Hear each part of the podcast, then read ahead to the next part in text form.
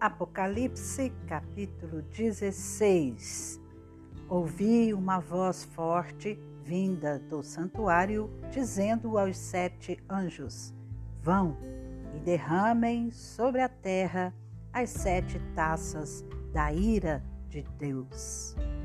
O primeiro anjo foi e derramou a sua taça sobre a terra e apareceram úlceras malignas e dolorosas nas pessoas que tinham a marca da besta e que adoravam a sua imagem. O segundo anjo derramou a sua taça no mar, e o mar se transformou em sangue, como de um morto, e morreu todo ser vivo que havia no mar.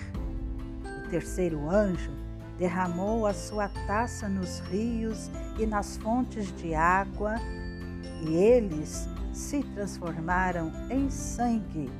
Então ouviu o anjo das águas, dizendo: Tu és justo, tu que és e que eras o santo, pois julgaste estas coisas, porque derramaram sangue de santos e de profetas também lhes deste sangue para beber, é o que merecem.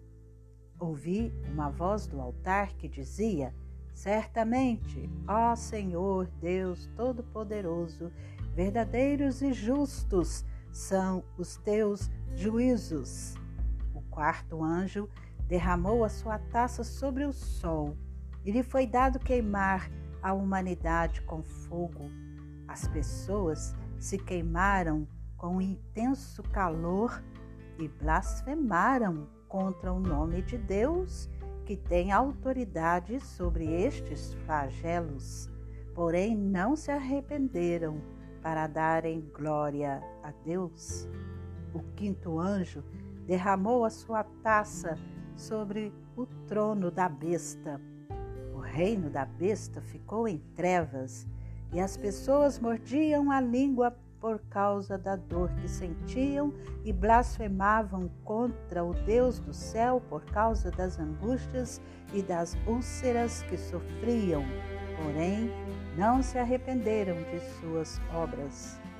O sexto anjo derramou a sua taça sobre o grande rio Eufrates.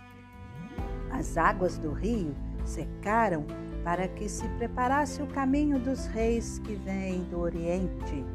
Então vi sair da boca do dragão, da boca da besta e da boca do falso profeta três espíritos imundos, semelhantes a rãs. São espíritos de demônios, operadores de sinais, e se dirigem aos reis do mundo inteiro a fim de ajuntá-los para a batalha do grande dia do Deus Todo-Poderoso. Eis que venho como vem o ladrão. Bem-aventurado aquele que vigia e guarda as suas vestes, para que não ande nu e não se veja a sua vergonha. Então ajuntaram os reis no lugar que em hebraico se chama Armagedon Gedom.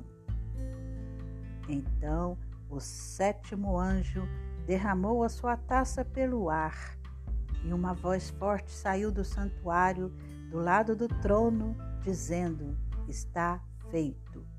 E sobrevieram relâmpagos, vozes e trovões, e ocorreu um grande terremoto, como nunca houve igual desde que há gente sobre a terra.